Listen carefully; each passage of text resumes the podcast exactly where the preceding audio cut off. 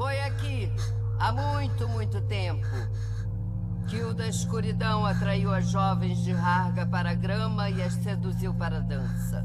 Quando começaram a dançar, não conseguiram mais parar. E então dançaram até a morte. E agora, como um desafio de vida contra o da escuridão, nós dançaremos até cairmos. E aquela que sobreviver por último será coroada por sua resistência.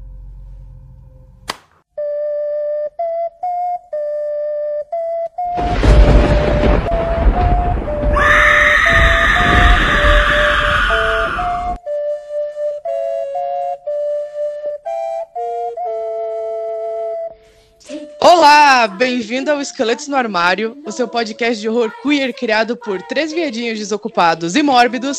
Eu sou o Luiz. Eu sou o João. E hoje nós temos duas convidadas especiais no nosso podcast. As nossas rainhas de maio, se eu pudesse chamar assim. Por favor, convidadas, apresentem-se. Oi, meninos. Boa noite, bom dia, boa tarde, enfim. É, meu nome é Isabela. É, apresento o podcast Horrorizadas junto com a Monique. E estou muito feliz de estar aqui para falar de Midsommar, principalmente, que eu gosto muito desse filme, então acho que eu só vou falar coisas boas dele. E é isso. Oi, gente, eu sou a Monique, eu faço lá o Horrorizadas junto com a Isa. Tô muito, muito, muito feliz de estar aqui hoje. Eu não sei se vou falar só bem dos filmes, mas eu adoro o conceito de festa estranha com gente esquisita. E como a gente não poderia encerrar o mês de maio sem dar fim às festividades, no episódio de hoje nós falamos sobre duas gerações do folk horror. Primeiro, a gente vai voltar para o ano de 1973 para falar sobre o iconográfico Homem de Palha, e depois a gente vai fazer uma viagenzinha para o presente com sua continuação barra qualquer coisa espiritual, que é o Midsommar, o clássico moderno desgraçado da cabeça do Ari Aster. Vocês não compreendem que, se as sapras fracassarem este ano, no ano que vem vocês vão ter que ter um outro sacrifício de sangue. E no ano que vem ninguém mais a não ser o rei de Sameraio em pessoa servirá. E quando elas fracassarem, Sameraio, no próximo ano seu povo vai matar você na festa de maio. Elas não vão fracassar. O sacrifício do rei presunçoso, qual virgem tolo, vai ser aceito. Sentirão a minha falta. Eles virão procurar por mim! Não existirá nenhum vestígio. Traga-o já, Carvalho. Andando? Não. Não, não, não. Não. Pensem. Pensem bem no que estão fazendo. Pensem no que estão fazendo. Pensem! Então, definir o folk horror é um pouco mais difícil do que normalmente se imagina, porque ao longo dos anos é, criou essa, esse ponto de referência no Homem de Palha muito forte. Então a gente automaticamente pensa, ah, se é parecido com Homem de Palha, então é o folk horror, o que tá certo. Mas o subgênero em si é muito mais complexo do que isso. E isso fica muito notável quando você tenta procurar mais exemplares dele, é, além desses mais famosos, né? O subgênero em si, ele começou a nascer ali no final dos anos 60, começo dos anos 70, principalmente no cinema britânico. Tem três filmes específicos que, que marcam o, esse, esse prime, essa primeira fase do folk horror, que é O Caçador de Bruxas, é um filme com Vincent Price. Ele interpreta um caçador de bruxas é, muito cruel, auto-intitulado, inclusive, que ganha é, por matar bruxas, caçar bruxas ao longo do país, no meio dessa histeria de caça bruxas. E nesse plot tem um rapaz, um moço, que busca vingança porque perdeu a esposa após ela ser acusada de bruxaria pelo personagem do Vincent Price. O segundo filme é O Estigma de Satanás, é um filme muito bom, inclusive. É, é, é sobre essa comunidade, essa pequena vila inglesa que começa a surtar sobre a influência de uma entidade maligna depois que jovens, crianças encontram uma espécie de carcaça de uma, de uma criatura que supostamente é o diabo, né? E daí a comunidade entra em histeria e a, as crianças começam a fazer rituais e sacrifícios pagãos, é, enfim, muito bom. O terceiro filme é O Homem de Palha, que é um dos nossos principais temas no episódio de hoje, né? É, e ele meio que fechou, estabeleceu muito alguns dos elementos que são é, mais reconhecidos dentro do gênero, né? Mas o folk horror em si, ele trata de muitas coisas diferentes, de maneiras diferentes, é, que, que, pode ser um pouco difícil de, de é, examinar e apontar o dedo, além de, sei lá, ah, é um monte de gente branca doida dançando pelado e fazendo rituais pagãos. porque, porque tem, muitos, tem muitos elementos a mais é, dentro desse gênero, né? É, tá, tem geralmente essas histórias se situam em cenários rurais, é, geralmente trata um pouco de choque de cultura, um choque de religião, é, envolve é, lendas folclóricas, né, o folclore em si, é, geralmente algum tipo de é, religião ou cultura é, pagã, às vezes tem bruxaria no meio, né? Mas também tem, por exemplo, muito questão de isolação. Fala sobre a nossa questão, nossa relação com a natureza em si. É, fala um pouco sobre esse choque da modernidade com o folclore, com o tradicional. E no final das contas questiona um pouco a nossa posição no mundo, seja como indivíduo ou como comunidade, né? E daí o Homem de Palha, ele já pega um pouco desses temas é, e, e, e, cria esse clássico, né, que acabou virando referência dentro do subgênero é, por si só. Então vamos lá, para primeiro na sinopse aí do Homem de Palha, se eu não me engano ele chegou, eu vi alguns algumas alusões a ele como o sacrifício aqui no Brasil também, mas eu acredito que o Homem de Palha seja mais conhecido, né? Ele é um filme de 73 britânico, como o João levantou, e ele conta aí a história do policial Neil Howe, interpretado pelo Edward Woodward, e ele é o clássico cidadão de bem, assim. Ele é um católico devoto, conservador, seguidor da moral e dos bons costumes. E certo dia ele recebe uma carta anônima relatando o desaparecimento de uma garota em Summer Island. É, ele fica então decidido a descobrir o paradeiro dessa jovem, né, o que, que aconteceu com ela, e vai até essa ilha isolada ali. Percebe que, além de não serem muito prestativos os moradores locais também possuem crenças e práticas religiosas não muito convencionais, sobrando somente a ele a missão de solucionar o caso e salvar o mundo de tamanha degeneração. Salvar o mundo, ô louco. não, Nossa, eu tá, amei. É o, o salvador da, meu Deus, como vocês são pessoas horríveis, né? Eu amo que ele chega dando de dedo na cara de todo mundo. Ele chega dando de dedo na cara de todo mundo. Assim, como assim vocês estão fazendo isso aqui? O filme inteiro. Todas é. as cenas é ele chocado com alguma coisa. É, eu gosto muito como Homem de Palha, ele é perfeito para tratar sobre todas essas questões que o João falou. Porque ele não é nem um pouco sutil em nenhuma dessas questões filme já começa com o personagem na igreja, numa missa, e daí já corta para ele chegando na ilha e todo esse choque de, do, do homem da moral, dos bons costumes. Mas eu gosto também como ele brinca, por assim dizer, com esse subgênero, fazendo essa coisa da de tudo naquela ilha parecer um, um, sonho barra pesadelo estranho, tem números musicais, é um filme musical. Eu lembro que a primeira vez que eu assisti ele, eu fiquei bem surpreso que era um musical de terror. Eu não estava esperando nem um pouco aquilo. Mas uhum. é, eu acho esse filme fascinante até hoje, porque ele é muito mais fora da caixa do que eu achava que ele era. Eu achei que eu ia ver um, um filme clássico de terror, assim, com o cara sendo queimado no final. Porque todo mundo sabe o final desse filme quando vai assistir. Mas eu gosto da dualidade dele, dele trazer essas coisas é, muito estranhas e ao mesmo tempo o personagem mais insuportável do filme ser o protagonista. Adoro aquela cena que as mulheres estão fazendo o ritual pulando em cima da, da fogueira e ele fala: elas estão peladas, e o cara responde, tá, mas você queria que elas pulassem de roupa em cima da fogueira? Seria mais perigoso. Pra mim, ele ganha a discussão quando ele fala, venhamos, convenhamos, se você fosse uma mulher, você ia querer ter um filho de um deus, de uma divindade, ou então de, de um artesão cheio de espiga? Eu, olha, você tem um ponto. Não consigo mais argumentar. E não tem como você gostar desse protagonista, cara. Eu não, eu não fiquei com dó dele quando ele morreu, sério. Eu fiquei me perguntando se o objetivo do diretor era fazer a gente empatizar com ele, porque ele é muito chatão, assim. No final das contas, parece que aquela comunidade funciona muito melhor sem as crenças dele. Eu realmente fico, fica muito dúbio, assim, o, ao ponto do filme que ele quer chegar, mas eu gosto muito dessa dessa dualidade dele também. E ele é muito cínico e irônico, bem nesse tipo de diálogo que você falou. Eu acho bem, bem bacana do filme, é algo que eu não estava esperando dele quando eu fiz pela primeira vez. O que eu, que eu acho interessante é que você falou dele ser um musical e tal. E assim, por mais que eu conhecesse o Homem de Palha de, de nome, e do final aí, provavelmente, eu não fazia a mínima ideia sobre o desenvolvimento do filme de verdade, porque eu sou péssima quando se fala de filme antigo, eu assisti quase nada. E eu assisti ele a primeira vez pra gente gravar mesmo. E eu não tava esperando que ele fosse ser tão. Eu acho que quando você usa fora da caixinha é um termo muito bom, o que me deixou até. Não, não, não, não, não necessariamente num conflito, mas eu acho que eu não estava preparada psicologicamente para ele ser o que ele foi, sabe? Que talvez as minhas expectativas até tenham estragado um pouco essa experiência. Eu acho que se eu for, provavelmente eu vou assistir ele mais alguma vez daqui a um tempo, né? Esperar acalmar um pouco. E eu tenho certeza que eu vou gostar dele muito mais, porque eu já vou saber o que, que eu vou estar tá esperando, sabe?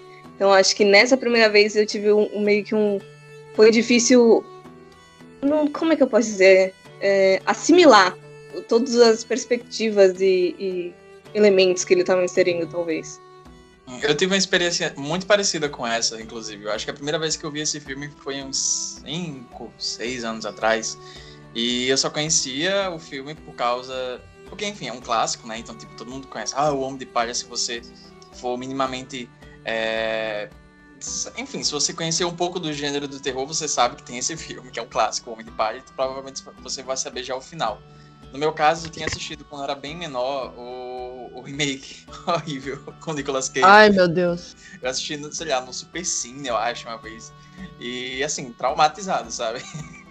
Mas aí, uns cinco anos atrás, eu peguei o filme original para assistir e foi realmente meio que um, um baque, assim, sabe? É, é, é engraçado porque quando você vai assistir esse filme sem saber exatamente qual o tom dele, onde ele quer chegar, você quase que tem uma experiência parecida com o protagonista. Você fica, opa, sabe? Desse estimante. então tem, tipo, números musicais e. É, é, é, é, muito engraçado isso, como o filme trata toda essa comunidade de uma forma que é quase é, convidativa. Eu fiquei o tempo todo pensando, nossa, eu daria tudo para viver aí, sabe? eu daria tudo. ah, ele ganha porque o lugar é muito bonito, né? Sei lá, é uma vila muito linda e daí você entra lá e ela não é tão inacessível assim, porque é, as pessoas conhecem de nome, né? E ele conseguiu chegar ali de, de avião, beleza, mas podia ser de barco também, que chegaria de boa. Não é tipo no Midsummer, que é totalmente desconhecido, só pouquíssimas pessoas sabem onde é que é, né? Tipo, só quem mora lá, enfim. Então é, é diferente, é, é, acessível, mas você talvez não saia de lá também, né? Então é. E outra coisa, é tipo, é legal, é bonito, é, mas você vai sair dali. E, e aquela coisa, a, a, premissa dele é, é básica, você entra num lugar que tem umas pessoas estranhas, mas você não tem a menor ideia de quão estranho vai ser. Porque você não faz a menor ideia do que, que eles vão fazer. Aí quando eles começam com as estranhezas, eu fiquei, mano do céu. É, é, é estranho, pra cacete. ele, ele me causa muito mais estranheza que o próprio Midsummer também. Porque as pessoas não são nada convidativas. Uma coisa que eu achei interessante, não que necessariamente as pessoas fossem super simpáticas e convidativas, mas eu achei elas muito abertas até. É, eu acho que a gente, ao menos eu, sempre nessa temática, eu espero muito mais desconfiança, já que o João levantou até a porra do remake, eu acho que tem mais disso no remake, do pessoal ser mais meio que misterioso, digamos assim.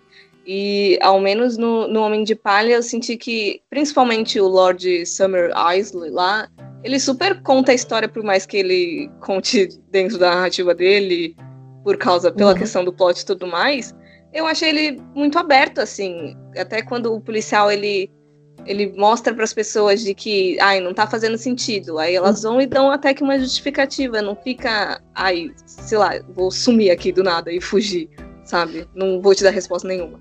É, eu acho que é mais porque o plano ali já estava meio que formado, né? A partir do momento que ele pisa ali, ele não vai mais sair, então eles revelarem as coisas Uhum. Foda-se, ele vai morrer com o segredo deles mesmo. Então acho que a tranquilidade deles ali é justificável. Eu gosto muito desse lance deles serem eu, eu, eu acho eles convidativos no começo, porque é como o João falou, é, é um negócio muito harmonioso e muito feliz e, tipo, muito colorido e muito bonito ao ponto de ser desconfortável. Eu acho que é ali que o filme me ganhou a primeira vez que eu vi, porque para esse podcast foi a segunda revisada do filme. Eu acho que ele melhorou na segunda vez que eu assisti. Eu acho que, inclusive, recomendo depois de dar uma, uma matutada, uma maturada nele. Porque a primeira vez foi a mesma coisa. Eu lembro que eu dei play, assim, esperando ver o filme do Nicolas Cage. e, e eu cheguei lá, era uma parada completamente diferente, mas eu acho que ele. Eu não sei, esse tom estranho dele serve também para você, telespectador, se sentir como um intruso. Porque é todo mundo muito. Eu não sei, tem uma coisa meio onírica em todas as cenas e o modo que ele vai montando e vai ficando cada vez mais esquisito o filme. Eu adoro aquele momento que ele fala com a, com a criança e ele pergunta pra, sobre a criança desaparecida e ela fala: não, ela é um coelho. E daí depois, quando eles vão exumar o corpo, tem um coelho dentro do caixão. Tem, tem essa, esses elementos de, de surrealismo dentro uhum. do filme que vai fazendo você ficar tão confuso quanto o protagonista, mesmo que ele não seja gostável. Então, uhum. por mais que seja convidativo, ainda é ameaçador porque ninguém é daquele jeito, não existem pessoas desse jeito. Então você assistindo, você vai ficando incomodado junto com o, o protagonista por causa disso. Eu acho que é algo que o, eu vejo reflexos disso muito forte no Midsommar, sabe? De ser tão convidativo a ponto de ficar incômodo por causa disso. Uhum. Uhum.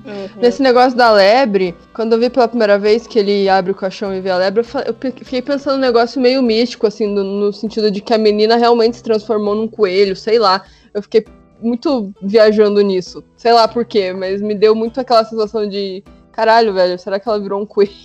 Sei lá. Eu também achei, né? Isso também. Eu também.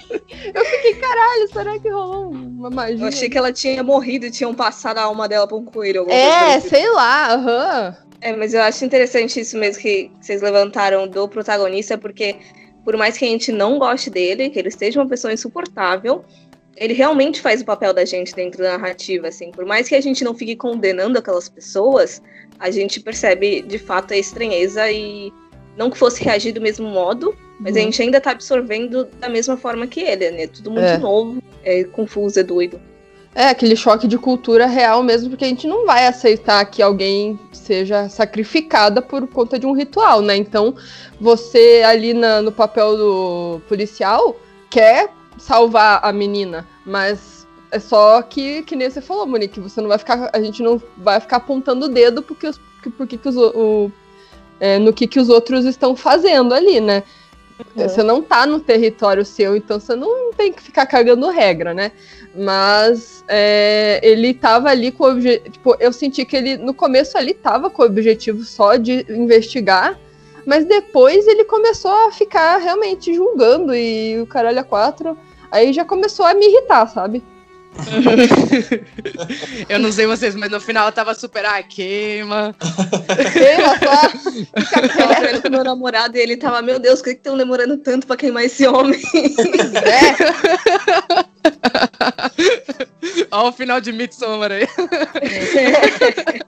É, mas isso é um ponto muito legal que, que serve para os dois filmes em si, né? Porque é muito fácil você pegar um filme e dizer, ah, eu vou fazer um folk horror. É, eu vou botar um monte de personagem americano encontrando, sei lá, uma seita no meio do nada. Eles, obviamente, são muito estranhos. E daí é muito fácil cair nessa do. Ah, vou botar um monte de personagem estranho para agir de forma estranha, porque eles são os vilões. É, mas eu acho muito foda como tanto o Homem de Palha quanto o Midsommar consegue construir muito bem esse senso de comunidade, esse senso de cultura própria, ao ponto de você realmente pensar um pouco nesse negócio do, do, do etnocentrismo, né? Do, do, ah, essa não é minha cultura. Porque a forma que eles apre apresentam tudo e todos esses costumes e crenças e tal é, é, é feito de uma maneira tão natural por si só e por mais que seja estranha ao nosso ponto de vista, né? Que é, é, volta para aquilo que eu disse, sabe? Tá, obviamente não estou dizendo que eu apoio os sacrifícios humanos, sabe? Mas ao mesmo tempo. Você mas... realmente não está dizendo isso, João Neto? Não, eu não foi isso. Mas, mas, ao mesmo tempo, eu fiquei, tipo, várias vezes assistindo o filme pensando, tipo, ah, eu acho que eu seria feliz se eu fosse dessa comunidade, sabe? Porque eu estaria é. dançando pelado na praça. É, exato. Ia ser assim, ninguém ia, ia te julgar, ninguém ia nada, né? Ia ser tudo ok. Assim, se, se tivesse acabado as maçãs na minha terra, será que eu ia corroborar com o sacrifício? Talvez. Acabou a comida? Acho que é a única alternativa aí, vamos. Vemos, convenhamos, eu prefiro comer fruta pela fertilidade de um sacrifício do que comer carne humana. Olha lá, também. Temos um ponto importante aqui. Pra mim, o que, o que dá uma, uma cagadinha assim no, no roteiro é que, por exemplo, eles falam, o cara é um policial e eles matam o cara, né? Aí ele fala, ai, mas eh, as pessoas vão me procurar, ou ai, vocês não estão matando o policial. Aí o, o, Christopher Lee, lá, o, eu esqueci o nome dele no filme, ele fala assim, ah, mas não vamos deixar rastros. Só que assim, eles deixaram um monte de rastro quando a menina, entre aspas, desapareceu, né? Então acho que eles não são muito bons nisso. Então eu fico pensando, como que vai ser quando o, derem por falta desse, desse policial, outro vai aparecer e vai sumir, aí uma hora vai fugir de, do controle, sabe? Eu Fica... sentia que os rastros da, da menina era pro cara tentar encontrar mesmo. É, é verdade. Só pra atrair ele. Então é. eu acho que é estratégico é. o suficiente para não deixar rastros e tal. E de qualquer forma, o sacrifício já foi feito com ele, né? E eles não é. vão sacrifício. Então, assim, no, é, se não tem corpo, não tem crime, sabe? É, exato, exato. Já dizia todos é. os true crime da vida. Isso eu acho que é uma coisa que fica melhor explicada, não necessariamente explicada, porque no filme lá do Nicolas Cage, ele pediu demissão e ele vai começar a vida como investigador particular. E o helicóptero que ele chega lá não é dele. É só uhum. um intermédio que ele vai e paga pro cara lá. Então, teve algumas uhum. coisas, por mais que seja um remake ruim, tipo, uhum. 2006 com o Nicolas Cage, por mais que eu goste de Nicolas Cage, mas eu senti que eles tentaram, não, não necessariamente melhorar, porque é complicado, mas sanar esse, talvez possíveis buracos. Talvez. Uhum. no original a gente não tem muito conhecimento mesmo da vida anterior do cara para saber se ele seria procurado ou não. O original ele vai 100% na sua suspensão de descrença, né? Ele tipo, ele te exige muito isso e fica muito a cargo do de quem tá assistindo se você vai ou não aceitar algumas coisas dele, porque ele realmente se passa em vários momentos, né? Uhum. Nossa, mas esse remake de 2006, vocês chegaram a rever recentemente? Não. Eu não cheguei nem a ver hoje. Good for her. Esse aí eu, eu, passei longe. Eu adoro o Nicolas Cage, sou fã pra caralho também. Não, não tenho vergonha de admitir, mas esse filme eu não vi. Esse remake não tem um lance do, de, de, toda a seita, né? Toda a seita ser de mulheres, é uma coisa Sim, assim. É muito é, estranho. É, eu achei muito ousada essa escolha. Por mais que eu não ache que foi bem desenvolvida, eu achei extremamente ousada, porque foi uma coisa que eu estranhei no início. Quer dizer, não que eu estranhei, quando eu assisti o original, eu fiquei. Logo quando começa, eu falei: será que só tem homem nessa, nessa comunidade? Será que é um tipo de, de calvário? E aí eu cogitei isso, mas aí depois começou a aparecer uma mulher ou outra, eu falei: ah, tá, ok, só, a gente só não tinha visto até então. E aí, uhum. quando o remake começou, e aí começou a aparecer só mulher e tal, e aí os caras estavam aparecendo, eles não falavam nada, eu falei, olha, é uma sociedade matriarcal, foi ousado. Eu, eu tava bem assim, porque eu nunca tinha visto esse remake, eu tinha visto cenas do remake. Eu acho que todo mundo viu a cena deles jogando abelha na cara é. do Nicolas Cage em algum momento da sua vida. Ah, sim, isso eu vi. Mas aí, quando a gente tava se preparando pra esse podcast, eu vi o Homem de Palha, eu fiquei. Bom, eu, eu nunca vi o remake de verdade pra ter, pra ter propriedade para falar mal. Mas daí eu fui ver, né? E eu acho que a primeira hora de filme é muito ruim. E é muito chato. É um filme muito chato. porque ele é igual. Ele é igual ao original, só que chato, sabe? Então ele é muito mais explicadinho. Tem esse, esse lance de ser, de ser um filme meio misândrico, assim, que eu até tava achando interessante o conceito, mas ao mesmo tempo fica muito na vilanização de mulheres, o final do filme meio que reforça isso, sabe? Delas irem num bar caçar homens, assim. Mas eu tava achando interessante, eu tava achando interessante. Mas o filme é ruim, o Nicolas Cage tava naquela fase super overacting dele, ele ainda não tinha dado a volta completa de ator em filmes muito diferentes e muito bizarrões que ele tá hoje em dia. Uhum. E esse filme, ele, ele se leva muito a sério por muito tempo. Até, tipo, sei lá, os últimos 30 minutos em que ele pira e vira uma comédia involuntária. Então todas as cenas são ridículas, é uma cena pior que a outra. Tem um momento que o Nicolas Cage sai no soco com a professora da escola, sabe? E ele dá, tipo, uns chutes no ar e a mulher voa em cima da mesa. Eu tava, meu Deus, o que eu tô assistindo? Aí tem uma hora que ele começa a gritar com criança, arrancar máscara da cara de criança, ele se veste de urso, sai socando mulher vestida de urso. Eu fiquei, gente, o que, que é isso, sabe? Cara, isso foi uma coisa que eu achei muito doida, porque de repente ele vira um 0800 violência, assim, que do nada ele chega assim na mulher do bar e soca a cara dela, porque... é, é, muito, é muito aleatório, o cara sai... Tem uma cena muito engraçada, que ele puxa uma arma pra mulher e fica, desce da bicicleta, desce da bicicleta, e a mulher tá tipo só andando de bicicleta. Eu fiquei, gente, o que, que tá acontecendo nesse filme? Eu fiquei muito. Que porra que tá acontecendo? Que ele tá andando de bikezinha lá. E aí ele para para ajudar o cara a carregar um, um, caminhão com uns troncos de madeira.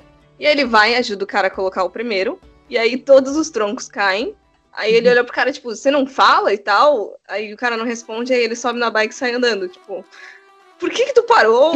aí quando o cara precisava de mais ajuda, aí tu pega e sai andando. O que que, que tá acontecendo? Gratuito. É tudo muito assim, o lance das abelhas também não faz sentido nenhum. Uh-uh. Ai, nossa, esse filme ele é.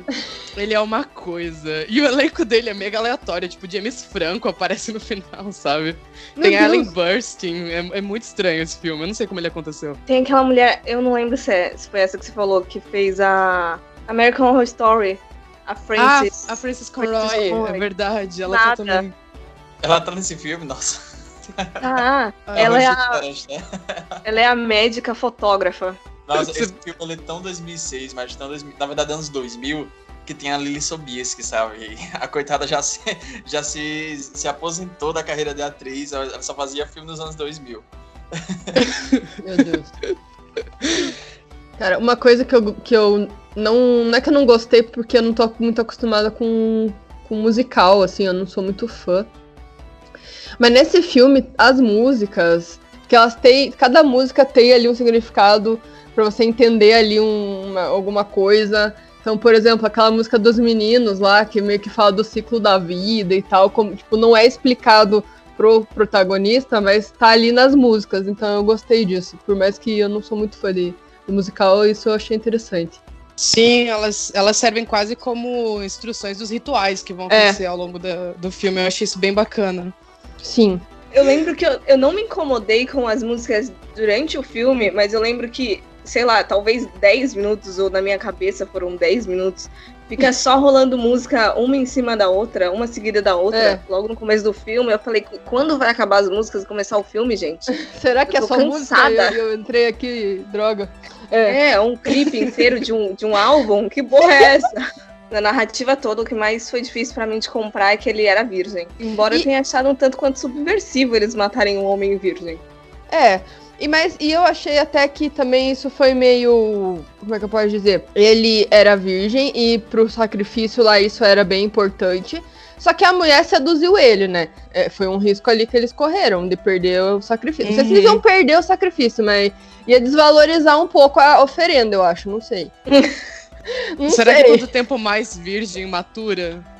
Melhor, tipo melhor assim, é as frutas que, que vão sair. Safra de 32, sabe? Essa cena da sedução, eu não sei se eu entendi, eu não sei, eu não consegui conceber essa cena. essa cena, pra mim, ela foi 100% aquela energia, tipo, no talks, just vibes, sabe? Tipo, não, não vou, eu não vou assimilar isso como parte do filme, porque eu achei ela esteticamente muito bonita. Eu tava só achando, eu tava, uau! Uau! Sabe? E só. porque ela não acrescenta muito. Do, da cama e começando a dançar, assim, também. Sarrar na parede, né? Aquele clipe da Shakira com a Rihanna, sabe? Nossa, pode crer. Ah, eu acho tudo. Eu ia até dizer que provavelmente pra mim é a minha cena de musical favorita, porque eu acho a música bonita, sabe? E a, a voz da, da mulher também é muito bonita. Então, a cena é muito hipnótica, sabe? Meio é. estranha. Você não consegue desviar, olhar, sabe? Sim. Eu, eu, eu acho muito boa. Eu te disse que queria ir àquele festival na Suécia. Não, você disse que seria legal ir. É, e aí surgiu a oportunidade e eu decidi Olha, eu não me aproveitar. importo de você ir, só queria que tivesse me avisado, só isso. Cara, ela precisa de um terapeuta. Você tá querendo pular fora desse relacionamento, tipo, há mais de um ano. O que, que houve? Dani, Então, agora é, falando um pouco do, do- da sinopse de Midsummer, Dani é uma jovem estudante de psicologia que perde seus pais e irmã em um trágico acontecimento. Agora, seu único suporte é Christian, seu namorado, que já há algum tempo a enxerga como um fardo com o qual ele não quer mais lidar. Mas por pena, amor ou falta de coragem de dar um fim no relacionamento, ele a convida para viajar com seus amigos de faculdade para conhecer a comunidade sueca na qual um deles cresceu durante as festividades de verão. No entanto, o que era para ser uma viagem dos sonhos acaba se tornando um intenso pesadelo. Só, só um disclaimer que eu tô tão acostumada com uma sinopse bosta que a gente pega que eu tô fazendo sinopse bosta também. Intenso ah, mas foi intenso, poxa. Tá intenso, tá boa. Eu gostei da sinopse. Não foi tipo, é, se meteram numa encrenca do barulho. Então tá ótimo. Tremendas confusões. É, tipo, tá, tá excelente. Aqui a gente nem chega a fazer sinopse, sabe? Tipo assim, ei, fulano aí, fa- fala aí sobre o que é o filme, daí vai de É. surto. Não, a, a minha, a minha favorita da história dos esqueletos foi no de Invocação do Mal. Que o Billy do Dia de Cinefilia, o podcast, ele falou. Eu pedi, ah, faz uma sinopse de Invocação do Mal. Ele falou, bom, Invocação do Mal é sobre super crentes. E foi essa a sinopse dele. Meu Deus. É a minha favorita de toda a história de esqueletos, porque é perfeito e resume muito bem o filme. É, Midsummer pode, pode simplificar numa bad trip, né? Também, sei lá. Sim. Eu, não- eu não sei se vocês já viram aquela personagem do SNL que é a é Debbie Downer. O nome da personagem é a Rachel Dredd que faz. então, o João sabe do que eu tô falando. E toda a Ah, piada da, dessa personagem no SNL é que, tipo, ela joga todas as conversas pra baixo, sabe? Tipo, eles estão conversando super Hum. felizes. Ela chega, então, meu gato morreu, sabe? Ai, Dessa- Então, eu vou. Eu vou, eu vou Essa fazer festa esse- virou um enterro. é, tipo isso. Eu não quero jogar a conversa pra baixo, mas é que, ó, é algo que me pegou agora quando eu revi o filme, que eu não Hum. tinha pegado tanto as primeiras vezes que eu assisti. E é mais uma experiência pessoal. É, eu gosto muito de Midsommar, é um dos meus filmes dessa última geração agora de terror favoritos. Eu lembro que eu fiquei super ansioso na época, igual todo mundo, porque era do segundo filme do Ari Aster, ele tinha debutado antes com o Hereditário, que é outro filme do caralho. E eu fui assistir o filme e eu fiquei super hipnotizado e encantado com como o filme era diferente do primeiro filme dele, mas ao mesmo tempo dava pra entender que era um filme dele. E eu achei ele um filme bem simples, na verdade. Eu vejo muita gente teorizando, ah, tipo, significados ocultos de Midsommar. Eu não acho que ele não tem nada oculto, ele joga tudo na tua cara. Ele é bem autoexplicativo. Inclusive, pra- pra esse podcast, eu vi a versão do diretor, que ela é 30 minutos mais longa e ela é ainda mais explicativa. Tem umas cenas que é. jogam mais coisa na sua cara do que a Uhum. versão de cinema. Só que eu acho interessante que muita gente, quando vai falar sobre esse filme, eles vão muito mais para a questão do relacionamento abusivo, né? É. E Aham. essa coisa do relacionamento morrendo. E eu revendo o filme, é. Tá, vamos lá, vamos lá. Primeiro pra parte pesada. Eu nunca tinha passado por um luto muito forte na minha vida, sabe? Eu tinha perdido já pessoas, mas eram coisas esperadas. Era tipo doença, meu avô, assim. são Coisas que você acaba se preparando. E ano passado, em dezembro, é, meu melhor amigo faleceu. E foi do nada. Eu tava, tipo, um dia em casa, me ligaram e. Então, sabe, para me contar. E daí ainda tô no processo de luto, passando pelo processo de luto até agora. É, meu começo de ano esse ano foi um caos por causa disso. Mas eu já tinha visto Midsommar várias vezes e a parada do luto, obviamente, a gente computa quando vai falar do filme. Mas nessa assistida, e eu não sei como eu não me toquei disso, quando eu fui rever o filme pro podcast, eu não tinha me tocado que o começo era daquele jeito, sabe? E daí eu comecei a ver o filme e eu tive que pausar, porque eu tive quase. E eu ia começar a ter uma crise de choro, sabe? Lá nos Uhum. primeiros cinco minutos de filme. E foi muito forte assistir o filme dessa vez agora, com esse background da minha vida. Eu já tinha passado por um quase relacionamento abusivo, então eu já tinha entendido tudo.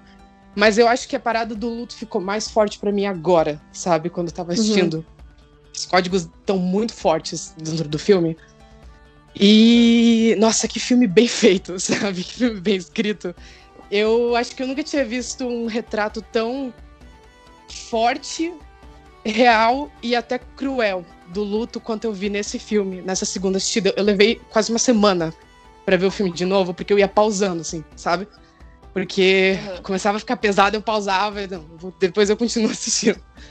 E, Sim. enfim, só trazendo um pouquinho da experiência pessoal, porque eu acho muito forte todos os momentos assim que a Dani tá para colapsar, ou ela começa a chorar, assim, nossa, me dava um nó na garganta, porque a Florence Pugh tá incrível. Aquele começo é, é muito pesado, eu acho muito forte também dentro da filmografia do Ari Aster, porque eu acho interessante como ele é muito mais parecido com o Hereditário que o resto do filme. Então é. ele começa muito escuro e ele vira e ele fica muito iluminado. Eu não sei, eu, eu entendi essa parte melhor agora. E eu acho que para mim no final fez um pouco mais sentido agora vendo a versão do diretor e a versão da minha vida, que é tipo desgraçado da cabeça, sabe? E eu acho muito engraçado também como as pessoas elas levam muito o final desse, elas simplificam muito o final desse filme do ah, good for her, sabe? Mas é um, um final uhum. feliz, o final desse filme, sabe? Tipo, a mina tava tão desgraçada e desamparada, sabe, da cabeça. Ela era tão. Ela não tinha apoio emocional. É, e nem apoio emocional nenhum do namorado dela. Ela não tinha mais família a ponto dela se juntar pra um culto no final. E você passa uhum. quase três horas de filme vendo essa mulher sendo destruída e jogada para baixo e minimizada por tudo ao redor dela que, cara, no final do filme você fica feliz por ela entrar num culto, sabe? Aquela cena do choro é muito forte por causa disso, porque é a primeira vez no filme que você vê pessoas dando amparo emocional para ela. E é um negócio bizarro, mas ao mesmo tempo é muito forte. Enfim, uhum. só um pouquinho da minha experiência pessoal que eu tive revendo o filme agora e eu fiquei, nossa, sabe? É, ele parece que ele cresceu ainda mais para mim agora.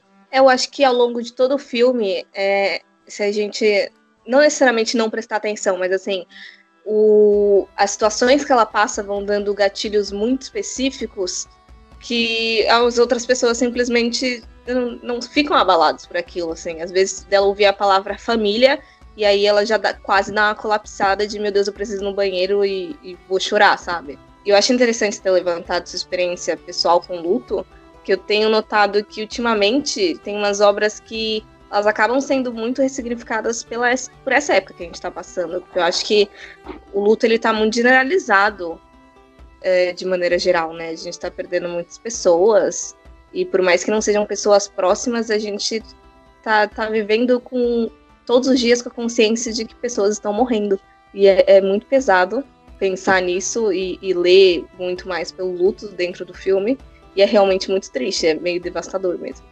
Sim, e é, esse filme eu acho que ele vai pegar as pessoas é, que mais passaram por situações ali semelhantes à da própria protagonista, né?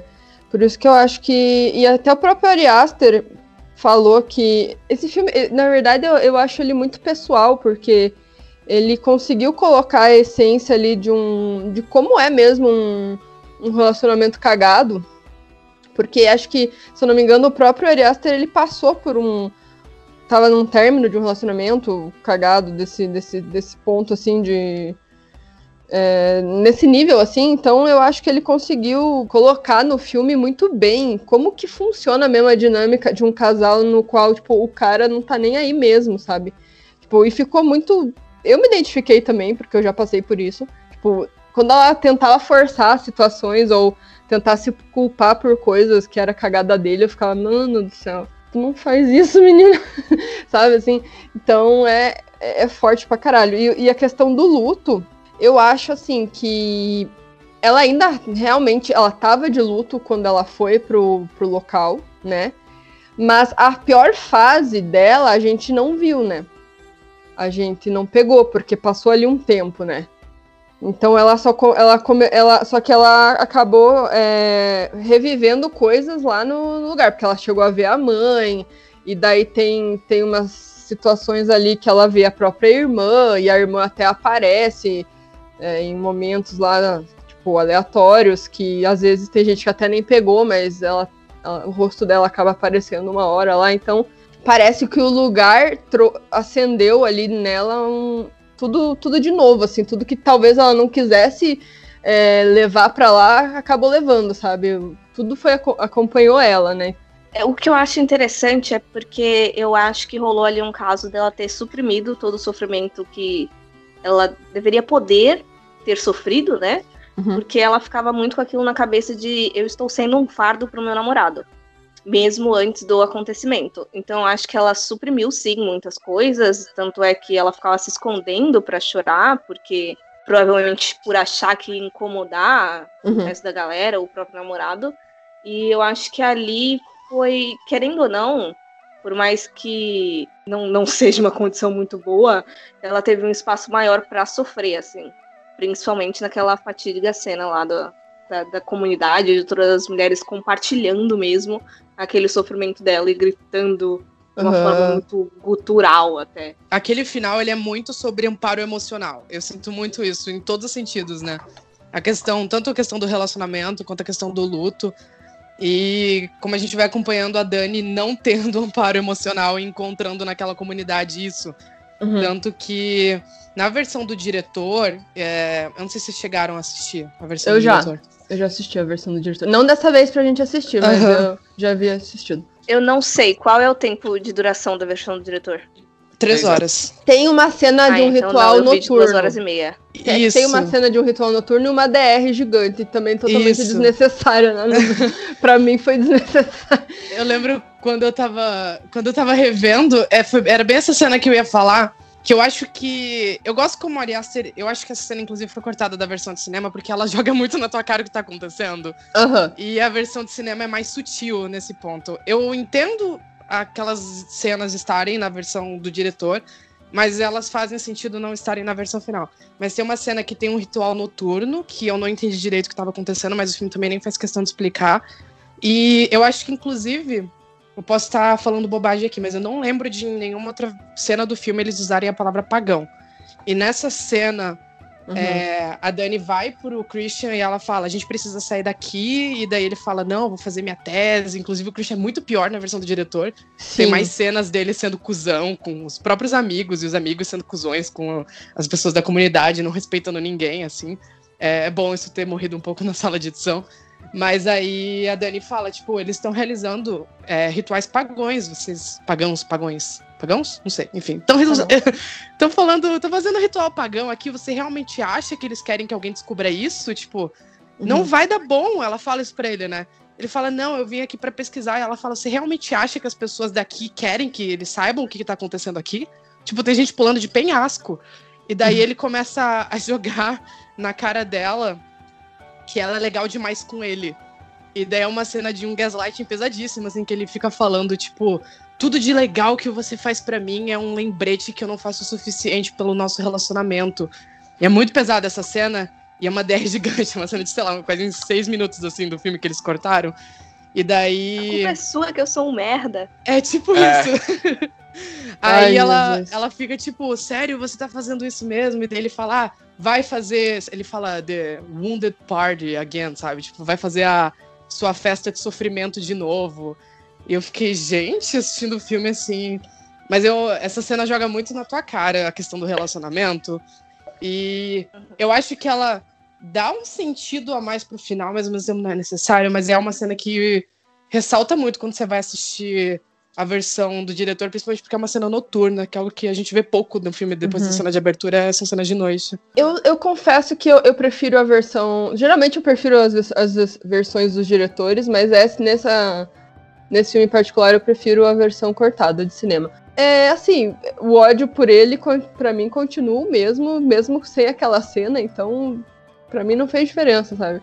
E eu gostava dela não ter usado a palavra pagão e tal, e daí ali ela usa ficou tipo, ah, vá, sério mesmo? Sabe uma coisa, já que a gente tá falando talvez de pontos negativos, eu gosto de Midsommar, eu, eu acho injusto comparar obras mesmo que seja do mesmo criador. Eu, eu tava com expectativa mesmo, como Luiz levantou, de todo mundo tava, né, por causa de Hereditário, mas eu senti que por algum motivo por mais que eu entendesse tudo que a Dani estava passando, eu acho que como começou, assim, não, não exagerado, não é a palavra que eu, que eu quero usar, mas como tava tudo muito tenso desde o início, eu, eu não me senti muito preparada para como, como falar isso sem eu parecer um, uma desalmada sem coração? Mas não é que eu não tenha sentido empatia, não é isso. Mas eu acho que por não ter havido uma construção assim gradual, foi tudo 100% desde o início, não me deu tempo suficiente de me cativar, eu não sei se essa é a palavra certa. Porque, por exemplo, o Christian já era um merda desde o início, e eu lembro que em Hereditário, um dos motivos de eu ter gostado tanto é que a gente vai naquela crescente de desgraça.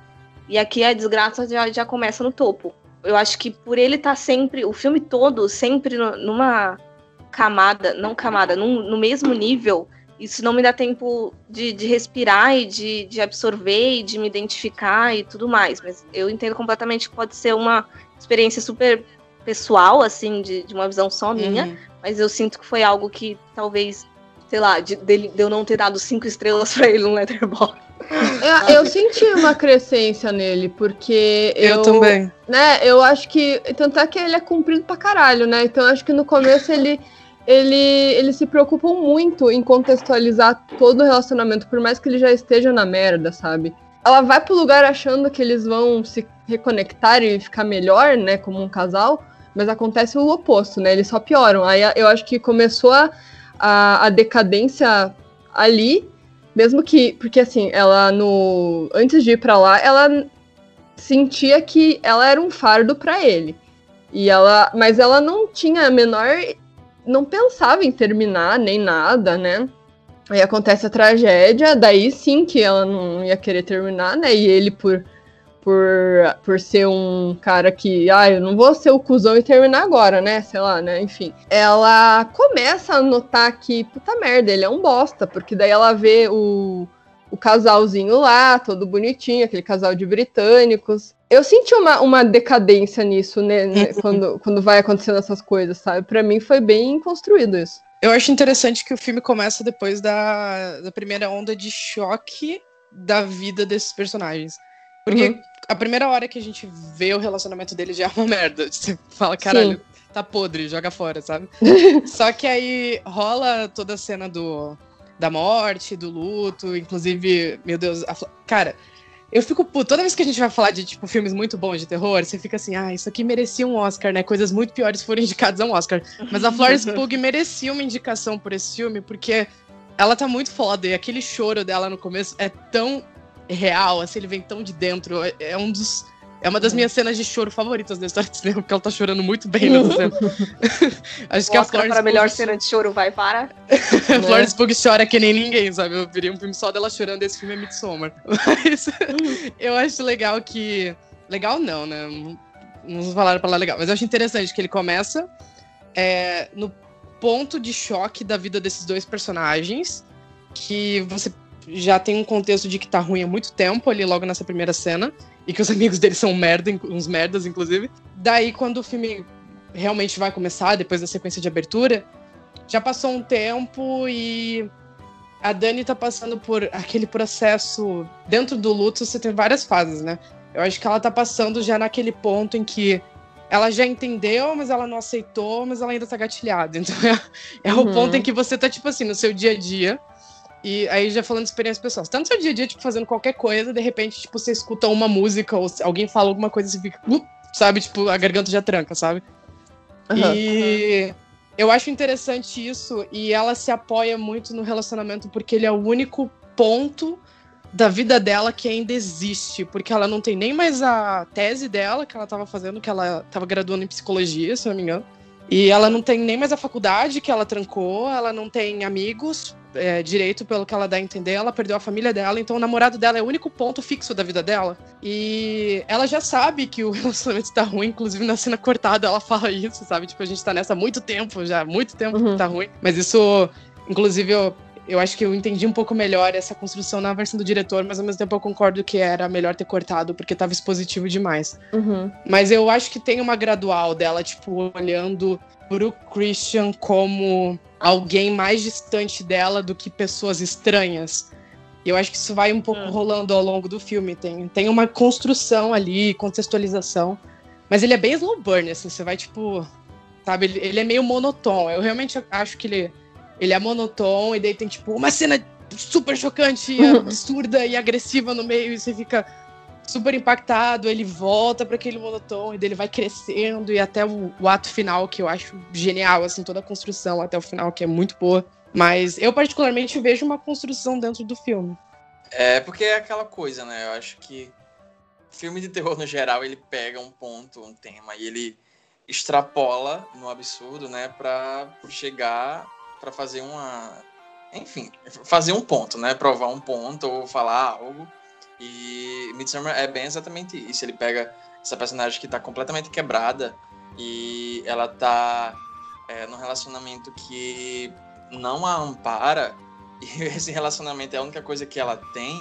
Então o filme basicamente faz essa jornada de autodescoberta dela enquanto ela ainda tá tentando lidar com tudo que aconteceu, né? E eu, eu acho foda como o Ari Aster ele, ele usa essa comunidade para justamente fazer esse, esse, essa comparação, né? Esse, esse, esse ponto de comparação para você entender. E eu acho muito foda mesmo porque, assim, Hereditário é facilmente um dos melhores filmes da última década é, de terror. Eu tive uma experiência, assim, literalmente assustadora com esse filme. Quando eu fui ver, eu acho que é uma das melhores experiências que eu tive no cinema foi com Hereditário, porque eu passei, sei lá, uma semana com um embrulho no estômago, sabe? Só de pensar nesse filme e é um dos meus favoritos. E tem muito aquela expectativa, né, de diretor é, entregando um segundo filme depois de fazer uma estreia muito forte. E Midsummer estava muito nesse, nesse, nesse tipo. Então ele vem com um filme que é um filme difícil de digerir. Ele, é, ele no final das contas, ele não é exatamente complicado, como o Luiz já falou, né? Ele não é exatamente aquela coisa é, super enigmática que daqui a 100 anos estão tentando né, ainda descobrir o que de acho esse filme está tentando falar ou fazer. Não, ele é uhum. é bem claro no final do filme você entende o que ele quis falar para você. Ele só é uma jornada muito longa e e não exatamente convencional, né? Mas eu acho um filme extremamente corajoso. Aquele lance da abertura se assemelhar com Hereditário, é, tanto esteticamente quanto em tom até, a trilha sonora também remete muito à trilha sonora de Hereditário. É quase como se ele estivesse fazendo uma transição, porque os dois são filmes que, ainda que lidam com temáticas um pouco parecidas, né? O Lutos é uma, é uma delas que está bem presente nos dois filmes. Eles são filmes completamente diferentes, seja visualmente ou, enfim, é nas, na, nas próprias referências que eles usam é, para si são bem diferentes, né? Então eu acho muito foda como ele faz esse, essa espécie de transição. Então tem literalmente aquela transição incrível da, da Dani pro, indo pro banheiro chorar e daí a câmera gira e ela já tá no, no banheiro do, do avião, né? Então, assim, incrível, sabe? É um tesão essa, essa transição. É, mas aí, a partir desse momento, eu sinto que a partir desse momento que tem essa transiçãozinha pro, pro avião, que daí eles estão no carro e eles vão e o filme ele muda completamente, né? Eu acho muito foda como ele meio que restarta. Então, aquele, aquele. Tudo que você viu antes, por mais que tenha levado, sei lá, não sei exatamente quantos minutos leva, mas seja 15 ou talvez 20 minutos, é quase como se fosse um prólogo, né? Para a história que você vai entrar. E a partir daquele momento a história começa, né? E eu acho muito foda que é uma espécie, é uma jornada muito pesada para essa personagem. Essa personagem é extremamente bem escrita, é um absurdo, assim, sabe? E a, a Florence Pugh, ela potencializa muito é, toda a força dessa personagem, por mais que ela esteja completamente quebrada, né? Então, ela tem pequenos momentos que ela entende tão bem a personagem, sabe? Que é, não precisa de momentos expositivos para você entender, né? Justamente algumas dessas cenas que estão na versão do diretor, que particularmente eu adoro. Eu acho uma experiência muito boa, complementar, né? Para caso você já goste do filme na, na versão original. E eu acho muito foda como o Ariashi ele constrói essa experiência catártica e ao mesmo tempo tão agridoce pro final, porque o final em si não é exatamente agridoce porque, sei lá, o namorado dela tá morrendo queimado, sabe? Ela entrou pro culto. Tem todo esse, esse contexto que o filme, é, é, essa personagem ela tava tão dilacerada emocionalmente que ela encontra esse apoio, essa catarse e não a aceita, né? E ao mesmo tempo a forma que o Ariaste ele constrói a própria seita dentro do filme, né? A seita é a, é é do pessoal do da Harga, né? Eu acho que é Harga o nome, né? Eu acho que. Eu só Acho não lembro é. como é que pronuncia, mas é isso aí. É, É tipo Helga. Helga, Helga, assim. É. é, Faz, é, faz um barulho assim, tipo. Tipo, você tem que enrolar a língua. é sué. Mas eu acho tão foda a forma que ele constrói essa comunidade que volta para aquilo que eu falei, sabe? Que o próprio filme ele deixa um gosto muito ambíguo na forma que você você mesmo como público se relaciona com essa com, com esses personagens e essa comunidade, né? E é, é, é- é bem aquela coisa de ele falou em várias entrevistas que o, o Midsummer ele é- era uma espécie de tá pode ser um pouco prepotente, sabe, o jeito que ele fala isso, mas eu entendo o que ele quis dizer. É basicamente a contribuição dele pro folk horror. Ele falou algo tipo assim, sabe? Não é exatamente como se ele estivesse falando, tipo, olha, tá aqui, eu fiz o maior filme de folk horror desde o Homem de Palha, sabe? E vocês merecem isso porque o gênero tava precisando. Não é exatamente isso. Mas é, é muito aquilo dele pegar os maiores é, símbolos desse subgênero, que, como eu falei, é- ele é um pouco difícil, é um pouco complicado de simplificar ao ponto de, sei lá, pegar. Ah, um gênero slash é basicamente um assassino matando todo mundo. O folk horror eu já acho um pouco mais é, complicado, ele tem mais camadas, além de simplesmente seitas malucas, sabe? E, e pagãs. E ele pegou todos esses símbolos e ele construiu um filme tão forte que, que tem tanta identidade, sabe? Porque tem muitas similaridades, é, você pode achar muitas similaridades, seja na estrutura narrativa do filme, seja em pequenas cenas, pequenos detalhes e tal, com o Homem de Palha. Você também pode achar similaridades com a sequência do Homem de Palha, que é pouco conhecida e deveria continuar assim porque ela é muito ruim, mas tem uma sequência. É horrível, você me fez ver isso, eu te é odeio. horrível, é horrível, desculpa. É, tem uma sequência pro Homem de Palha que é, é meio que uma, uma sequência espiritual. O próprio diretor fez, tipo, 30, quase 40 anos depois, e o filme é, exatamente, é muito ruim, mas ao mesmo tempo tem umas similaridades até, porque é, tem um casal é, de, de cristãos é, americanos, eles viajam até a Europa, numa comunidade lá, para pregar o evangelho e tentar converter o pessoal, né? E daí tem alguns símbolos, tem até questão da Rainha de Maio, tem, tem muita coisa parecida com esses dois filmes, sabe? Mas não sei até que ponto ele, ele pegou é, elementos desse filme, afinal, é, esses filmes eles pegam elementos de culturas já, que já são existentes, né? Então fica essa coisa meio dúbia. Mas ao mesmo tempo, eu acho muito foda como o Ari Aster conseguiu entregar esse segundo filme tão sólido, e eu acho que ele, ele fica ainda mais forte a cada revisada, sabe? Porque a minha primeira experiência com o filme, quando eu assisti pela primeira vez quando saiu, né?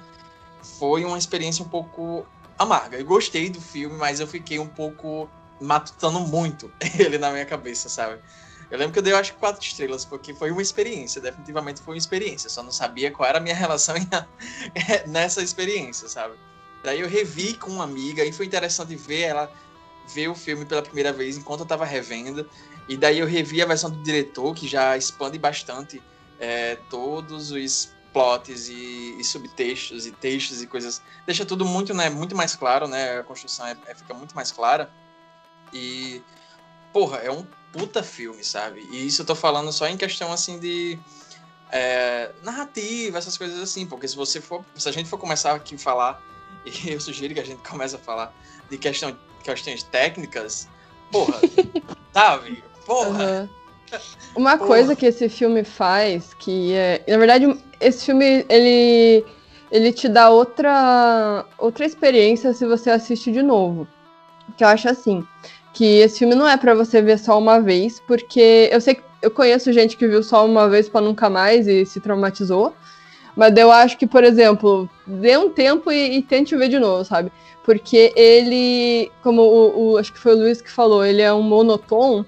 Só que assim, a todo tempo tá acontecendo coisa e às vezes a gente não se liga, porque a gente tá prestando atenção ali nos personagens conversando, mas atrás deles tá acontecendo alguma coisa ali. E tudo que tá acontecendo é uma construção pro final, sabe? E às vezes a gente nem se liga disso.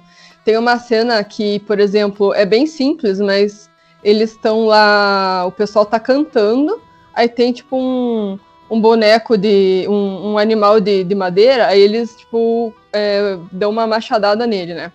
Aí logo vai para uma cena dos personagens principais conversando. Aí atrás deles está passando ali um monte de bicho vivo, né?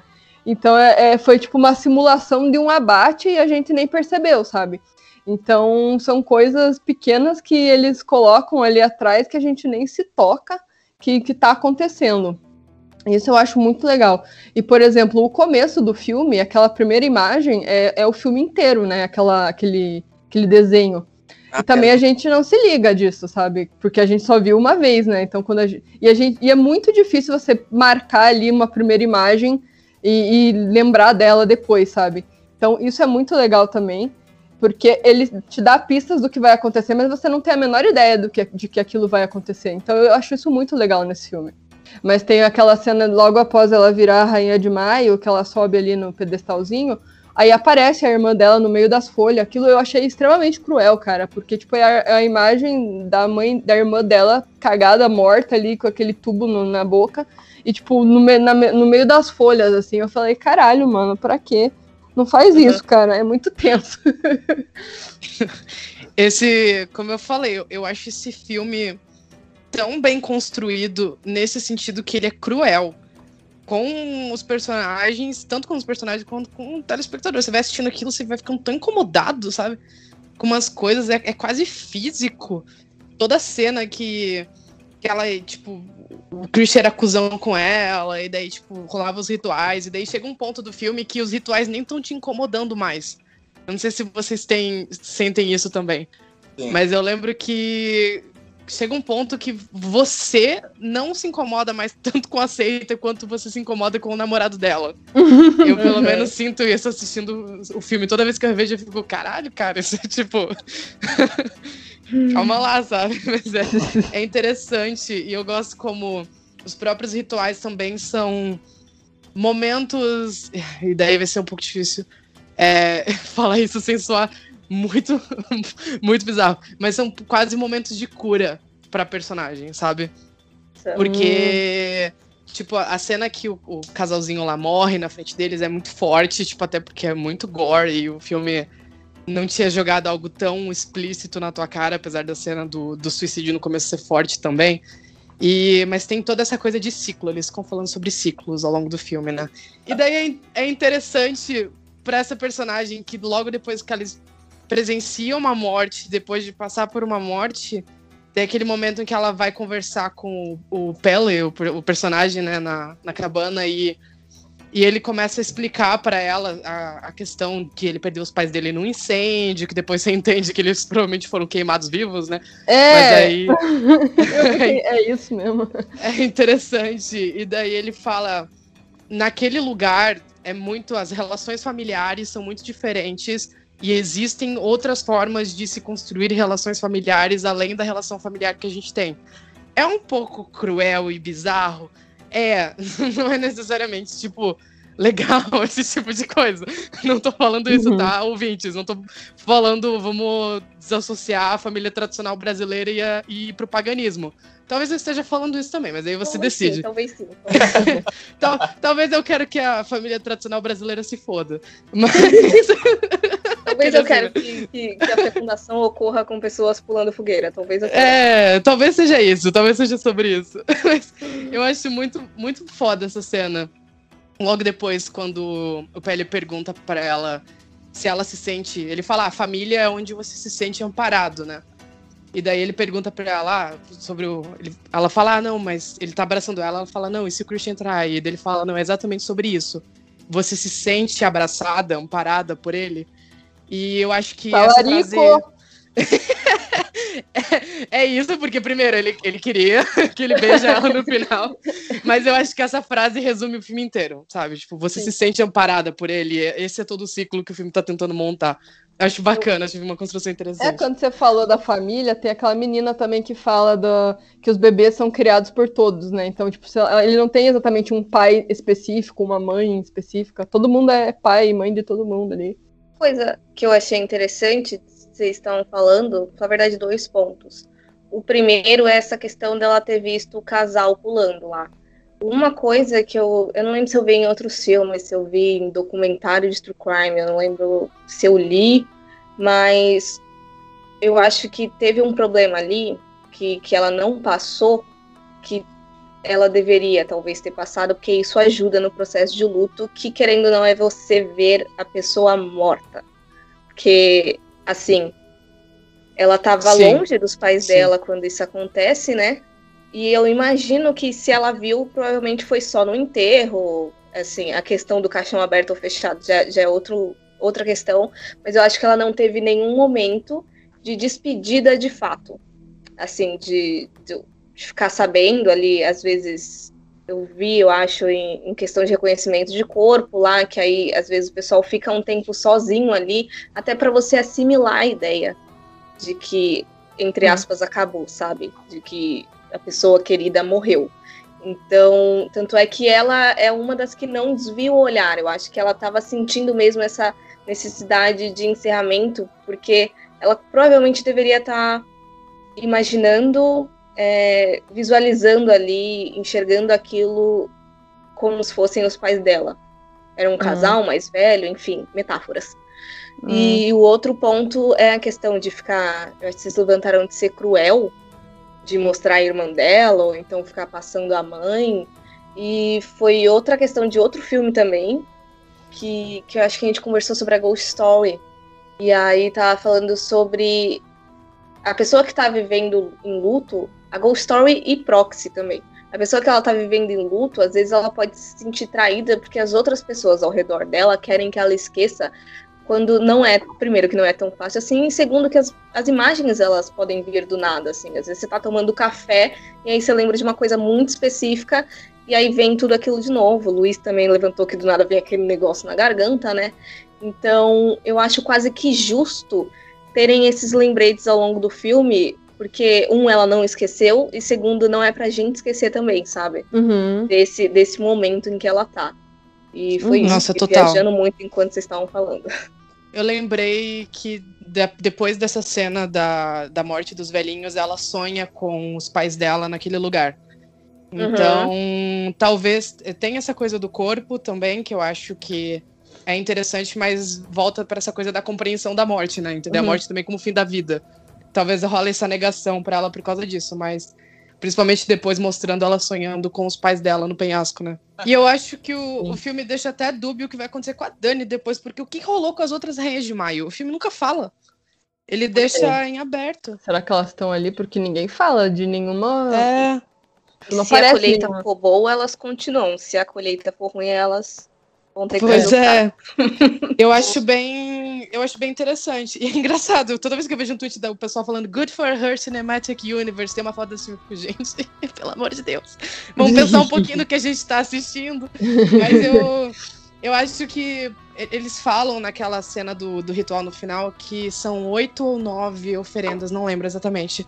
Mas são. Acho que pra nove dias, né? Não era uma pra cada dia. É, nove, isso. Aí é tipo, quatro da aldeia, porque daí já tem duas pessoas que já estão mortas e foram transformadas em árvores meio flores, que a gente acho que nem vê ao longo do filme essas pessoas direito. Não, e... foram os que pularam. Os que ah, é verdade. Foi ah. os que pularam, verdade. Mas eles não verdade, viraram verdade. cinzas? Foi. Não, eles queimaram não. os que pularam. É, eles, eles queimaram. queimaram. os que pularam. Eles queimaram, porque eles tem queimaram um... e colocaram na árvore. Não são nove, eu lembro que são quatro de fora, forasteiros, quatro Isso. de dentro. E aí o nono vai ser sorteado escolhe. um de dentro e um de fora, e aí ela vai escolher entre os dois, o nome. Eu não sei, é, é fica dúbio. Mas ao mesmo tempo, eu acho que não precisa explicar esse tipo de é. coisa, sabe? Eu particularmente então. acho. Mas aí é, fica para mim também outra coisa do filme, que daí eu não sei até que ponto isso é um furo, ou o filme não tem obrigação de explicar esse tipo de coisa. É o que aconteceria com a Dani se ela não fosse sorteada a Rei de Maio e o Christian. Eles seriam mortos e, tipo, não participariam do ritual, porque já tinha os de fora e já tinha os de dentro, e estavam sobrando dois, então a conta uhum. não fecha, sabe? Eu então acho... fica aquela coisa. Sabe o que, que eu acho? Que a Dani ia ficar. E já tava tudo esquematizado pra Dani. Pra Dani. Porque o Pel, o Pel, ele já tava de zóio querendo levar eles lá tá pra. Dani ficar lá, sabe? Uhum. Eu acho. Tipo, tudo Quando... corroborou pra isso, eu acho. Sabe o que, que eu acho doido nesse filme? Que o gore nesse filme é muito limpo. Eu não sei se dá pra entender, tipo. É gore, mas não é nojento. Eu não sei explicar. É, é estranho. É tudo limpo, é tudo branco e é tudo, sei lá, e daí tem aquele sangue e aquela pessoa toda cagada. Não sei. É, é bonito. É o soft é. gore. Soft gore. é, é, muito estranho. Não é aquele gore nojento, sabe? Tipo. É. Não sei. Eu acho que no caso desse filme me lembra muito a série Hannibal, né? Que uhum, tanto, tanto a, a, série Hannibal quanto esse filme, é, é, eles conseguiram o trabalho de, de, de, de, diretor de fotografia, com diretor e tal. Eles conseguiram muito achar aquele meio termo de achar a beleza no grotesco. É. Né? Então esse filme ele brinca muito com isso. Então o filme todo é uma experiência muito. É quase como se você tivesse num sonho, e daí é como se às vezes tivessem rachaduras e coisas horríveis entrassem. Então é como se fossem uns flashes de, de violência, de sangue e tal. Mas no final das contas é, é, é muito aquela coisa, um sonho, sabe? É um delírio. E às vezes fica isso mais óbvio, mais literal, quando tem um pouco do, da, das drogas, né? Quando os personagens estão tapados.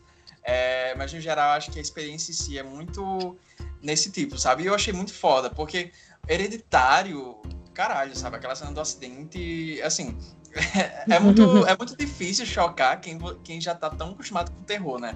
Acho que vocês talvez se, sentem, se sintam um pouco assim, né? Então é muito fácil a gente é, achar, tipo, foda ou achar lindo quando a cena tem muito gore, tem muito sangue, sabe? É normal, a gente, tipo, fica completamente deliciado com isso, sabe? Mas é mais difícil encontrar aquele tipo de... construir aquele tipo de cena que te deixa mal, né? Tipo, é. Por exemplo, o acidente de hereditário me deixou horrível, horrível. Uhum. E é difícil isso, né? Eu acho que não foi exatamente esse sentido que o Ariashi estava procurando nesse filme. Eu acho que por isso que é tão o ponto oposto do, do hereditário. Eu Sim. acho, eu fiz uma conexão na minha cabeça aqui, eu, é, visão pessoal minha. Eu sou muito cadelinha de Robert Eggers, né? Eu sei que o cara ele faz um puto estudo do caralho e que tudo que eu queira arranjar significado vai ter respaldo. Porque ele realmente estudou o bagulho absurdamente. E aí, o Ari Aster, eu acho que já é um processo criativo completamente diferente, que ele usa de plano de fundo, mas ele não que ele deturpe, não que seja algo negativo de fato, mas não vai ser 100% fiel. Ele vai, vai colocar os elementos dele ali, ele vai dar fazer aquela mistureba de referência e tudo mais. Então, acaba que se você quiser buscar significado em símbolos específicos, vai ser um buraco sem saída, porque você não vai conseguir, porque não foi de uma pesquisa específica. É esse meu é. conflito. É, até porque o festival lá de Midsummer que acontece mesmo na Suécia é bem família, né? E isso. bonitinho, não Sim. tem nada a ver com isso. Uhum. você tava falando e eu lembrei de, do episódio de Freak que a gente gravou com o Arthur Eloy do Omelete. Ele falou uma coisa naquele episódio, porque o Freak é um filme que a gente gosta muito, mas ele tem muito furo. E daí, uma coisa que ele falou é que, assim, algumas coisas não são necessariamente furos, e é, é aquela parada da suspensão de descrença. Você só tem que. Não, não é necessário que o filme explique tudo o que ele tá fazendo e não é, é, necessário que tudo faça sentido. A partir do momento em que o filme acabou e as coisas encaixaram e não ficou tipo um buraco gigante no meio da trama, uhum. é, eu acho que, tipo, vai muito do público aceitar ou não essa suspensão, que é algo que o próprio Homem de Palha tem também, que a gente debateu mais cedo. Vai muito de você, como é. telespectador, não ficar pensando demais. Eu acho que também é um buraco sem fundo, se a gente for analisar os filmes que façam lógica. Tipo, eu realmente preciso que tudo faça sentido. Eu acho, eu particularmente acho que não.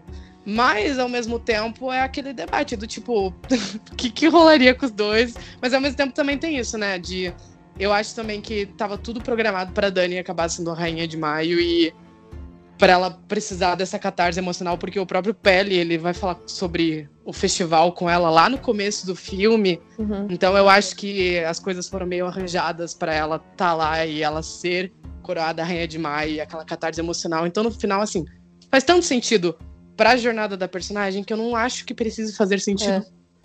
fora do filme.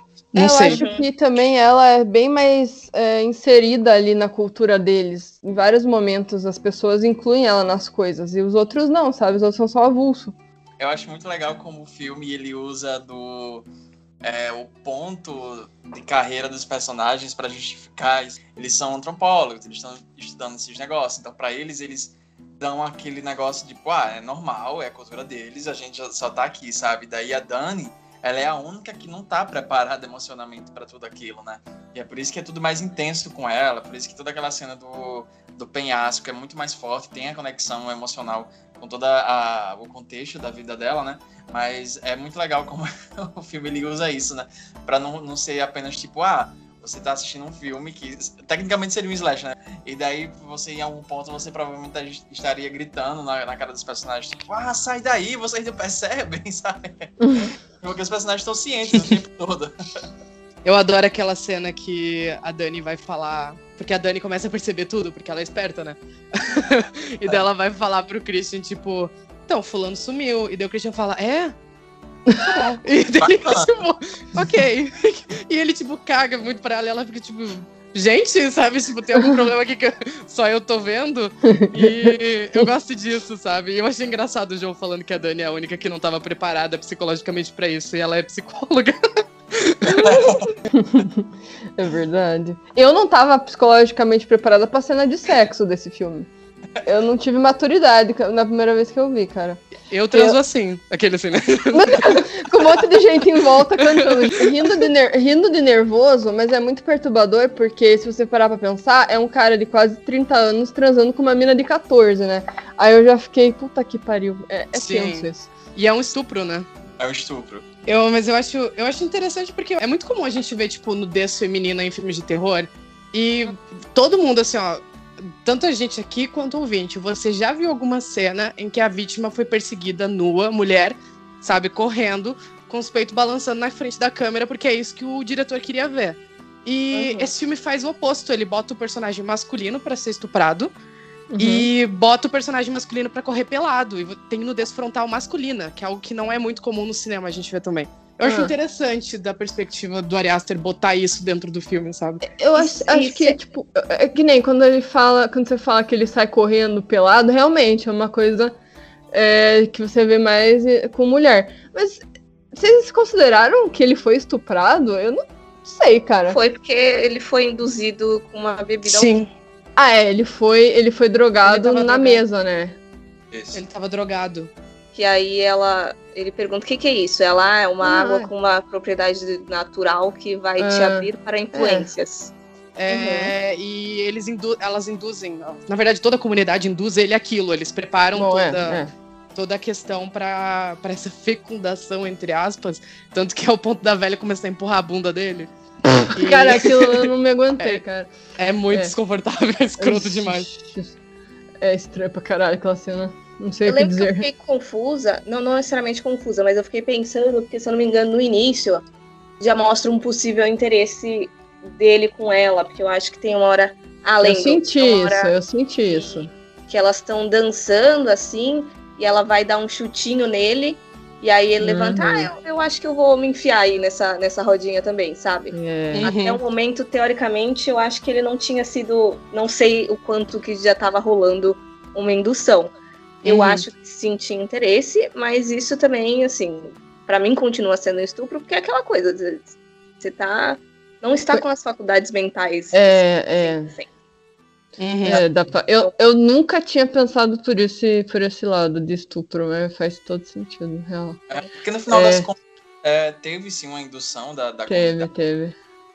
A menina sabia que o papel dela era meio que seduzir ele, né? Então tinha desde o início, né? E ele respondia, porque, enfim, a partir daquele momento que ele começa a ter uma bad trip, né, na, durante o festival, e daí vão puxando ele para um lado, para o outro, e a comunidade ela meio que tá, que tá começando a amedrontar ele, né?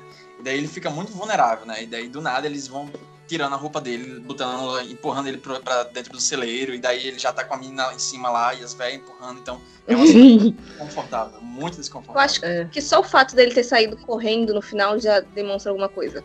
Isso, isso. E é bem é possível mesmo, né? Porque, porra, é um filme com seitas que tá fazendo sacrifício e tal, e enfim, coisa mais antiga do mundo é ver esse tipo de filme, esse tipo de história, pegando jovens, sei lá, virgens brancas puras, entre aspas, né? E, enfim, fazendo elas no, nesse, nesses papéis, né? Então daí ele troca isso, né? Por mais que o Homem de Palha tenha feito um pouco dessa troca se você for olhar, né, lá anos atrás, não é tão, eles não vão tão longe quanto ele, eles foram, né, em Midsummer. Eu acho que essa cena tem um significado muito mais intenso que o Homem de Palha, mas eu acho que a do Homem de Palha me incomodou mais.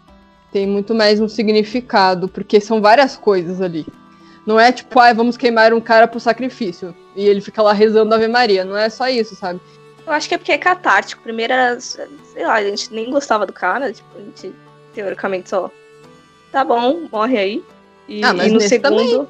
Não, mas nesse segundo a gente vê, a gente acompanha o filme pela visão dela, no caso. Ela tá se livrando de um espírito obsessor, basicamente. assim. É o momento final de cura dela. É, eu acho que, que ela é o, último, é o último laço que ela tinha com o mundo exterior, né? Então é, pode ser um alívio para ela uhum. naquele momento. Só que ela também não tava no juízo perfeito. Ela, ela passou por um monte de, de coisa ali. Então eu acho que muita coisa corrobora para ela ter tomado aquela decisão. Eu acho que ele deixa o final ainda mais agridoce, ambíguo e também cruel, porque, tipo, ela não vai voltar, sabe? E ao mesmo tempo, tá, ela pode ter uma vida boa, longa ali, mas ao mesmo tempo a gente também não sabe o que aconteceu com as outras rainhas de maio, a gente sabe o que vai acontecer quando ela tiver 70 anos. Mas podem ser 70 anos maravilhosos, sabe? Mas eu, ao mesmo tempo, eu acho. Fica aquela coisa meio tipo dúbia. Ela conseguiu, mas ao mesmo é. tempo não é um final feliz.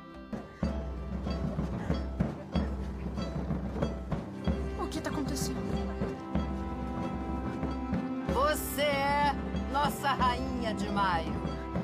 Eu? É. Por quê? Você venceu. O que isso significa? Você venceu.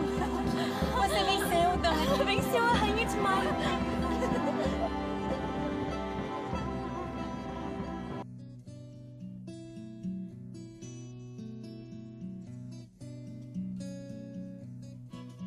Então, pessoal, esse foi o nosso especial sobre folk horror, é, Homem de Palha. Estendemos um pouco sobre Midsommar, mas é um filme que gera muito debate. Eu espero que vocês tenham gostado. Tinha bastante gente pedindo pra gente fazer Midsommar. Enfim, você pode seguir o Esqueletos nas nossas redes sociais, que é esqueletosgays no Twitter, no Instagram. Por esse, por esse arroba você encontra a gente também em qualquer agregador de podcast. E você também pode conhecer o nosso site, que é esqueletosnoarmário.com. Agora, se você quiser me seguir nas minhas redes sociais, é MachadoLE no Twitter e no Instagram. E eu sou o João, se vocês quiserem me achar no Instagram, arroba João Neto, no 89 e no Twitter, arroba JON3TO. Eu sou a Monique, eu estou no Instagram como Demonique, T-H-E-M-O-N-Q-E-E, dois E's no final. Estamos na maioria dos agregadores de podcast também, ou no horrorizadas.com, com textos, listas, episódios e tudo mais. Estamos no Twitter como Horrorizadas PC e no Instagram como Horrorizadas Podcast e no Facebook também Horrorizadas Podcast. Também tem o site que é horrorizadas.com e também o meu Instagram, se quiser me seguir lá, é Bela Piccolo, com um L e um C normal. Não é um C diferente, é um C normal. É, porque às vezes tem gente que põe dois Cs, dois L's, é, aquelas firulas não, é um nome normalzinho. Queria agradecer muito vocês por terem vindo à nossa pequena comunidade. É, muito obrigado pela participação, foi muito legal. Vocês podem pegar um saco de fruta quando vocês forem sair. Eu, eu, quero, a, eu, quero, a fruta depois do, do, da oferenda, que ela vai estar mais gostosa. Não, a gente sacrificou maio passado. Ah, bom, então tá. Pelo convite, foi um prazer. Eu, eu sou apaixonada pelo projeto todo de vocês. Acompanho o podcast sempre que possível e muito feliz de estar aqui. Muito obrigada, meninos. Adorei. E adoro as capas dos episódios de vocês, é uma melhor que a outra. Ai, ai. ai, ai. Muito bom. É tudo o João que faz. Olha lá, parabéns, João. Adoro. Ah, obrigado. ah, voltem sempre aqui. Iba. Não repara na bagunça.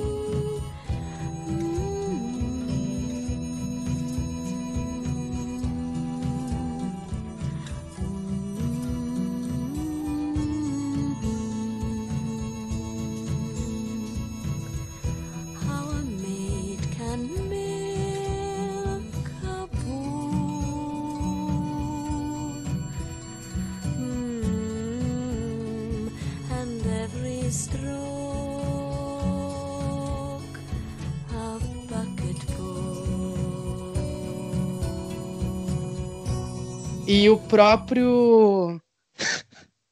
Ai, João, eu te odeio.